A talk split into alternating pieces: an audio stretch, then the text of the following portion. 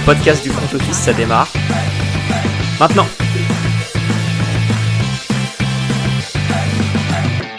Salut à tous et bienvenue dans un nouvel épisode du front office. Aujourd'hui, bilan des Vikings. Mieux vaut tard que jamais, il arrive, il est là. Et pour le faire, je suis avec Alex. Salut Alex. Salut Jérôme, salut à tous. Le setup ne change pas. On fait un bilan de ce qui s'est passé euh, cette saison, d'où est-ce qu'ils étaient projetés, est-ce que c'est mieux ou moins bien que l'année dernière, quelles étaient leurs ambitions, et puis euh, on va se projeter sur l'avenir euh, proche avec l'intersaison draft plus free agency, puis on va essayer de voir ce que ça peut donner à moyen terme. Et je te laisse la main. Ouais, bah les Vikings, deuxième équipe de, notre série de bilan à avoir gagné leur division. Ils étaient cotés à 3,60 après avoir fait une saison à 8-9 l'année dernière. Las Vegas les projetait à 8,5 en termes de victoire, donc ils savaient pas si ça allait faire mieux ou pas avec euh, l'arrivée du, du, nouveau coach. Euh, ça a fait bien mieux avec 13-4. On est tous les deux d'accord sur le fait que ça ferait au-dessus des 8 victoires et demi. Euh, Ça l'a fait, toi tu les voyais, les Vikings en vainqueur de, de division également. Ouais, oui, oui, je, je, me rappelle que je sentais bien mieux euh, cette équipe, notamment parce qu'ils avaient changé de coach avec euh, Kevin O'Connell. Ouais, c'était ma recrue le majeur de l'intersaison en tout cas. Euh, c'était ce que personnellement en tout cas je, voyais bien euh, venir et assez assez content de ça. Je trouve que c'est un, bon coach qui a réussi à redonner un élan euh, offensif à cette attaque et notamment par les airs après des années de Max Zimmer où on commençait un peu enfin c'était c'est pas mon football on va dire euh, et même défense et même euh, comment dire ils ont ils ont refait toute l'attaque parce que le le enfin tout le coaching staff quasiment parce que le, le offensive coordinateur c'était l'ancien euh, passing game coordinateur des Rams on l'a senti hein, parce que beaucoup plus de, de jeux à la passe de, de play dessinés. Euh, et le, le, coordinateur défensif c'était euh, l'ancien DC des Broncos. Des des, des, bah, des bons Broncos en soi aussi. Oui, qui, est, qui est venu il y en a eu des bons. Et bah, lui c'en était un Ed Donatel et qui a fait, euh, bah, un, je trouve, un travail correct, même s'ils se sont pris des sacrés rousses cette année, mais en tout cas, il y a eu des moments où ils ont bien tenu. Et euh, voilà. Ouais, pour, euh, pour compléter ce que tu dis, ils, ils ont vu que l'équipe avait quand même du beau matériel. Ils ont pas mal, euh, ils ont plutôt bien recruté euh, à la dernière intersaison. Ils ont essayé de renforcer la défense comme ils pouvaient. En attaque, tu l'as dit, ils s'appuyaient beaucoup sur le jeu au sol. Et euh, bah, c'était pas hyper cohérent quand tu vois que dans l'effectif, tu as un joueur comme Justin Jefferson. Ils ont voulu changer ça et ils sont allés chercher le coach qui a fait faire la meilleure saison en carrière à Cooper Cup, en tout cas le coordinateur offensif qui, euh, qui accompagnait euh, Cooper Cup là-dedans. Et du coup, ils ont essayé un peu de euh, reproduire ce schéma, euh, bah ouais, d'aller beaucoup plus à la passe. Ça s'est vérifié. Euh, Justin Jefferson, saison incroyable. Là, de tête, je crois qu'il a fait 1800 yards à la réception. Je crois après aussi, avoir ouais. fait 1400 en saison rookie et 1600 en saison sophomore, donc il a réussi à encore progresser. À prendre le Offensive. Player of the Year. Aussi, c'est vrai. Et même la défense, en tout cas le front seven était un peu meilleur. Là où ça a pêché, et euh, on va en venir aux playoffs, à l'échec des playoffs, ils finissent à 13-4. On se dit putain, enfin, euh, bonne saison régulière quoi des Vikings. Alors en termes de bilan, je rappelle qu'ils ont un différentiel de points euh, négatif sur la saison. Bah, j'allais y venir, euh, j'allais y venir là-dessus parce qu'en fait sur bien, leur je te laisse la main. sur leur victoire, à part le semaine 1 et semaine 18, donc aux extrémités, euh, le première semaine où ils gagnent 23-7 et la dernière semaine où ils gagnent 28-13, aucune victoire de plus de 10 points euh, sur toute la saison. C'est que des matchs serrés, aucune victoire de plus de 9 d'ailleurs si mes souvenirs sont corrects, si ma lecture est bonne. Par contre, les défaites c'est au moins 11 points. Euh, par défaite. Donc c'est euh, 17 points contre les Eagles en semaine 2, c'est 37 points contre les c'est 40 à 3 euh, face aux Cowboys en semaine 11, 34-23 euh, face aux Lions en semaine 14 et 41-17 face aux Packers en semaine 17 qui ont bien pris leur revanche. Euh, c'est vrai que les, les, défaites ont fait très mal en saison régulière et, et oui et ça, ça correspond à ce que tu disais que le, même en ayant gagné 9 matchs de plus que ce que tu as fait de défaites, tu as un différentiel négatif. Et c'est, vraiment terrible de voir ça. C'est là où tu sens que le. Comment dire Le, le bilan, c'est bien, mais t'es obligé de creuser plus loin pour voir le niveau réel d'une équipe. Et en playoff, ça a pas pardonné. Ils sont sortis dès le premier tour, et ben, un peu comme les Vikings savent le faire. Le, la grosse déception, ils tombent contre les Giants, qui étaient, qui, ont fait une très bonne saison, hein, mais qui étaient honnêtement largement prenables. Il y avait bien pire à affronter que les Giants. Et ouais, encore une fois, t'es, euh, t'arrives à la fin de la saison des Vikings et t'es déçu et t'as envie de taper un peu toujours sur les mêmes, mais euh, le côté clutch de Kirk Cousins, c'est la défense, quoi. Mais pour le coup, je trouve que c'est un truc où je suis assez fier de nous. C'est que on était euh, assez d'accord sur le fait que euh, les Vikings étaient euh, entre guillemets favoris, mais nous on les voyait absolument pas gagner Ouais. contre les Giants. Euh, on se disait que c'était vraiment le match parfait pour bah, pour montrer les faiblesses de l'équipe et pour les et, et, et ensuite les, les, Giants on en parlera lors d'un prochain épisode mais de d'aller euh, affronter les Eagles en plus euh, la semaine derrière et de voir pour eux aussi leurs faiblesses. Euh, cette partie là de tableau ça a été un peu euh, où est-ce qu'on peut s'améliorer? Ouais. Contre le boss final. Ouais c'est ça. Et en fait les comment dire les les, les Vikings ils ont montré leur des, des, des, grosses faiblesses et ça a montré l'impression en fait visuelle quand t'exclus ça c'est un peu comme quand tu veux faire une moyenne et que tu retires le meilleur score et le moins bon et ouais. t'as ta moyenne un peu plus euh, véridique. Bah, je trouve là c'est un peu ce qui s'est passé parce que quand tu retires le pire score c'est le 43 face aux Eagles et quand tu retires ton meilleur score c'est le 23-7 contre les contre les Packers. Tu retires ces deux là et au final t'as une saison qui est euh, oui en, en 13-3 non 12-3 du coup si tu fais ça euh, mais qui est pas euh, qui est pas ouf quoi. Vraiment il y a, il y a deux matchs gagnés en prolongation alors il faut les gagner euh, surtout, c'est contre, t'en as un contre les contre les Bills que tu gagnes en prolongation, tu gagnes contre Incroyable. les Dolphins. Euh, ouais, euh, super match, c'est vrai. D'ailleurs, en le disant, j'ai oublié. Mais mais c'est vrai que ton, ton calendrier n'était pas si di difficile que ça, je trouve. Et les matchs que t'as gagnés, en fait, tu devais les gagner. Alors il y a certains matchs un peu, oui, dire, faut toujours aller les chercher, mais faut aller les chercher, hein. Mais mais en, en, gros, les matchs que t'as gagnés, t'étais censé les gagner, parce que même le match contre Miami qui gagne, c'est c'est le match où comment où il n'y a pas Tua dans mes souvenirs. Donc euh, tu, tu, peux le gagner assez facilement. Il y a, que le, vraiment que le match contre les, les, Bills où ils font un, un exploit et auquel cas euh, là à ce moment-là on se dit ah tiens en fait les, les Vikings ça peut peut-être faire quelque chose. Mais sauf que derrière tu joues euh, bah, les Eagles en semaine 2 tu perds, tu joues les Cowboys en semaine 11 tu perds, euh, tu joues les Lions qui étaient sur un, une belle remontée. Je pense que c'est un match où s'ils avaient gagné on n'aurait pas dit enfin ouais. c'était un peu normal entre guillemets qu'ils gagnent. Ils ont perdu. Et ensuite contre les Packers ils perdent aussi. Donc ouais, année année un, un, peu difficile je trouve pour euh, pour ces pour ces Vikings, mais il y a quand même des des, des belles euh, comment dire euh, des beaux enseignements sur les saisons à venir, notamment que Justin Jefferson c'est pas là pour rien, que en TJ Hawkinson ils ont fait un bon trade pour récupérer un tight end pour des saisons à venir quand c'était un peu ce qui leur manquait je trouve dans l'attaque parce que Earl Smith c'était c'était sympa, mais c'était souvent blessé. Et, et, avec Adam Thielen qui, se vie, qui vieillit un peu, là je pense que tu peux avoir un duo Kenson Jefferson qui euh, bah, qui peut te faire du, du, mal quoi. Donc les les, les Sons, les Sons sont là. Euh, c'est bien, non plus que Philippe Rivers le papa pour être euh, pour être, pour être à la main et, et ça ira. Ah, J'allais dire ils vont pas tout de suite en tout cas, on, on va arriver tranquillement euh, sur cette intersaison et la projection, mais là tout de suite ils ont pas une grosse marge de manœuvre, ils ont euh, un des un des pires salariés cap euh, à, l'heure où on parle. Ils ont pas énormément de pics de draft euh, non plus. Ils ont que deux pics top 100. Donc c'est très très peu pour se renforcer. Les quelques cuts qu'ils ont libèrent pas tant d'argent que ça quand tu euh, les mets en face du niveau réel des joueurs. Quand tu vois ouais, quand tu vois les, les noms des potentiels cuts, est-ce que tu as envie de couper euh, Harrison Smith? Est-ce que tu as envie de couper Adam Thielen même s'il vieillit? Enfin, tu vois, c'est des c'est en tout cas des questions qui sont pas euh, claires claires. Et euh, alors l'avantage c'est que t'as pas non plus des tonnes d'agents libres à, à prolonger. Globalement euh, Garrett Bradbury c'est ton joueur majeur à prolonger le, le centre parce que euh, bah parce que déjà une connexion avec avec Kirk Cousins parce que le jeu au sol doit encore pouvoir compter sur lui mais globalement en termes de mouvement ils vont pas avoir une grosse flexibilité quoi non et puis bah du coup si vous voulez voir un peu parce que nous on n'a pas toutes les infos tout le temps, mais euh, je vous invite à aller suivre euh, euh, sur Twitter @France_Salary, qui est vraiment bon au niveau des des comment dire des, des, des, du cap space, des cuts potentiels, des candidats au tag, etc. Il y a un super thread qui est en train d'être fait et qui est qui est amélioré bah, chaque jour.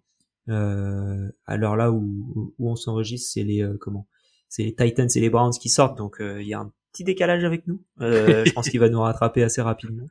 Mais les, les infos sont là et notamment, euh, comment y a, ouais voilà, il y a certains, certaines équipes qui sont un peu plus compliquées à analyser que d'autres. coucou les Saints. Mais mais voilà, donc n'hésitez pas à aller le suivre. C'est des bonnes infos. Donc pour pour tout ce qui est salary cap, on va lui laisser la main maintenant pour pour que vous puissiez aller suivre et, et avoir toutes les infos. Mais mais c'est vrai que globalement, un truc qui est quand même euh, assez vrai dans ce que tu dis, c'est que ça va être compliqué de de faire euh, de faire des bons moves euh, cette euh, cette intersaison. Il, ouais, il y a des candidats au trade, il y a des candidats au cut, mais il y a moins de candidats au trade que au trade pardon que de candidats au cut. Euh, je serais pas surpris de voir un Dalvin Cook tradé. Bah, tu vois, alors vas-y, on peut faire un peu de cas par cas. On va commencer déjà par le poste de QB. Kirk Cousins qui va être euh, en fin de contrat euh, fin 2023. Il est, euh, je crois que c'est le cinquième quarterback le plus haut payé dans toute la ligue. Très clairement, il sera pas tradé. Je vois pas quelle équipe ira sur lui pour un an de contrat, sauf si vraiment il se passe un truc fou pendant l'intersaison, mais j'y crois pas une seule seconde. Il peut pas être cut non plus.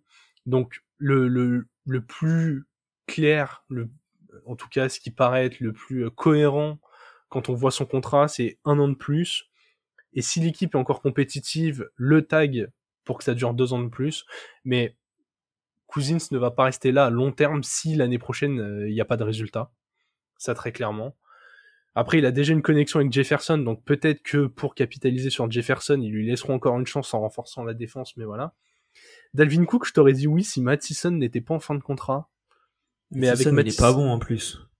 Mais avec Mattison, clair, hein. Bah moi je le trouve pas bon, mais avec Mattison en fin de contrat, si tu trades Dalvin Cook, t'as très peu de choix de draft, ça veut dire que tu dois reconstruire toute ton escouade.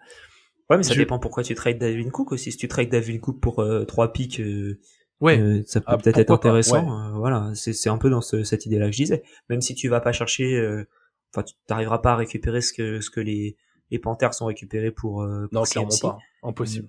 Ouais, mais ils ont récupéré quatre pics. Ouais, mais très clairement, Dalvin Cook, on parle d'un mec qui euh, est peut-être moins complexe CMC, enfin je dis peut-être qui est moins complexe CMC, je pense, aux yeux de tous les GM, qui a aussi un historique de blessures, différent de celui de CMC qui a des grosses blessures. Dalvin Cook, on est plus sur des blessures régulières, en tout cas à intervalles euh, qui se répètent euh, pas mal.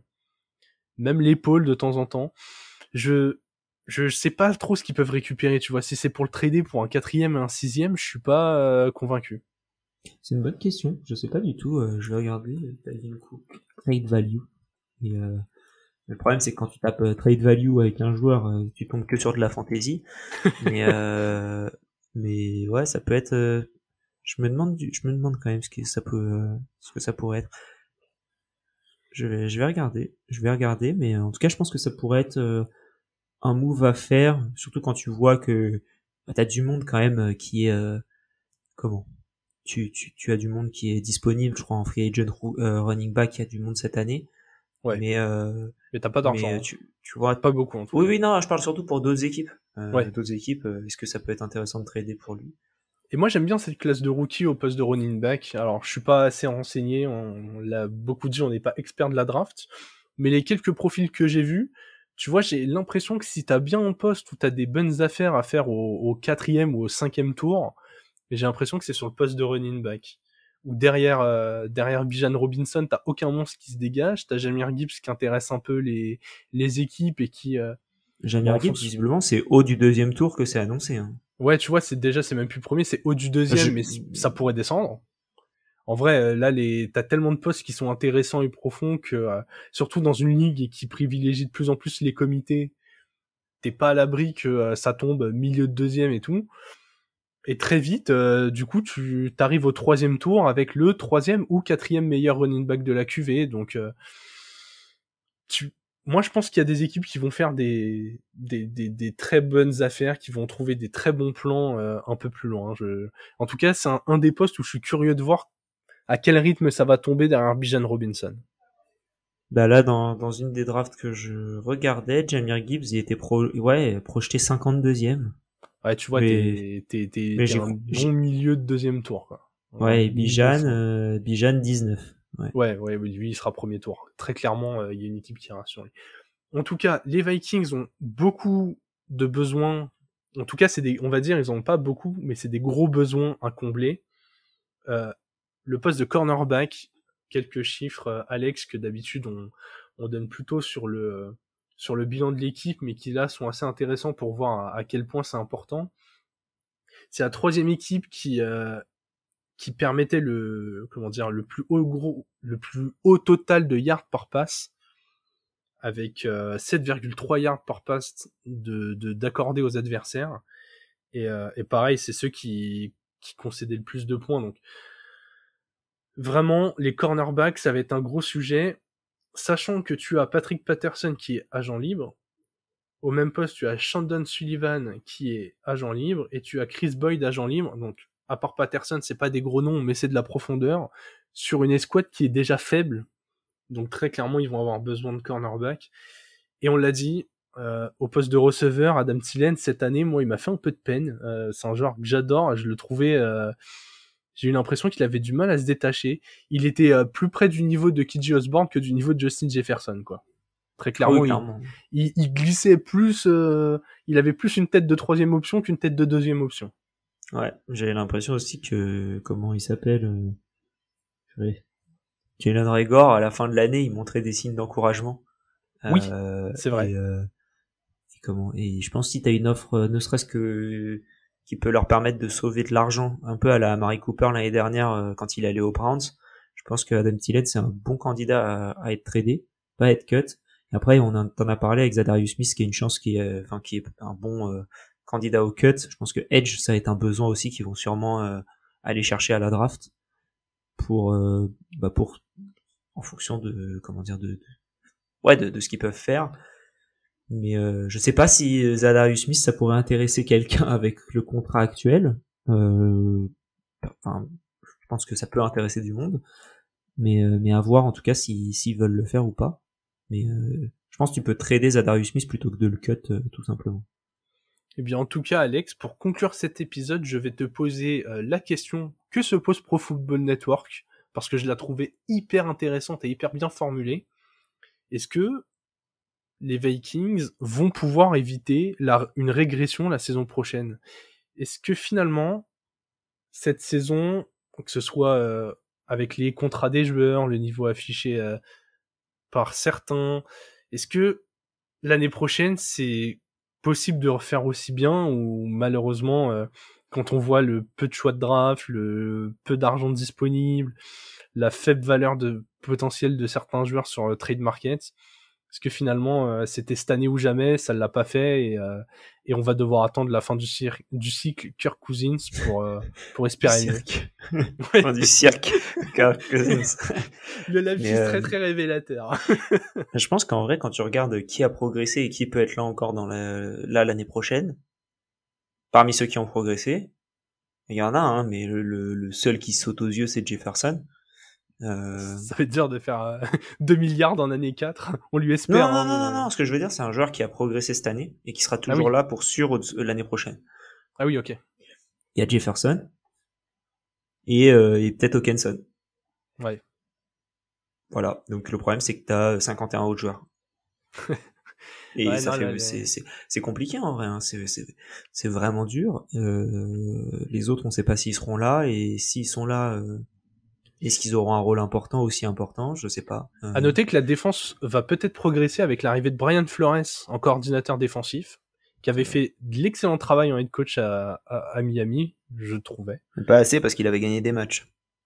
Ouais, ouais, c'est c'est triste de gagner des matchs en NFL euh, quand t'as envie de tanker. Faut pas le dire, mais ça arrive de temps en temps. Non mais il avait plus tanké, on aurait eu Joe Burrow. ouais, ouais. Ça peut passer par du coaching. Moi, je pense que la défense peut s'améliorer comme ça. Va y avoir besoin de joueurs. Il n'y a pas d'argent, pas beaucoup de choix. Moi, c'est le seul truc qui m'inquiète, c'est euh, à quel point tu peux restructurer, manœuvrer, trader pour euh, libérer de la place. En fait, j'ai l'impression que le, le, GM va devoir faire un, sans faute total parce que là, tu peux pas avoir un choix de draft qui est mal investi. Tu peux pas avoir une signature qui te coûte trop cher et finalement le joueur clique pas bien dans l'effectif tu peux pas, euh, si tu trades un joueur, euh, bah, ne pas récupérer autant d'assets que tu en aurais eu d'une autre équipe, même si ça renforce un concurrent. Enfin, tu vois, j'ai l'impression que tu dois faire copie parfaite pour espérer être aussi bon l'année prochaine et moi, ça m'inquiète un peu pour eux. Surtout avec la montée des Lions dans la division. C'est vrai aussi, ouais. Voilà, donc bah, n'hésitez pas à nous dire euh, ce que vous pensez de l'avenir des Vikings. Nous, on n'est pas hyper optimiste à, court terme, même pas à moyen terme, vu que le contrat de Kirk Cousins va, va bientôt arriver à terme et que bah ça va pas être si simple de le remplacer, même si moi je suis pas fan du joueur. Ça fait, ça commence à faire un moment qu'il a l'équipe, donc. Euh, ouais. Donc voilà, n'hésitez pas à nous dire ce que vous en pensez. D'ici là, eh bien, on vous souhaite une bonne fin de journée. On se retrouve très vite pour un nouveau bilan et vive le football.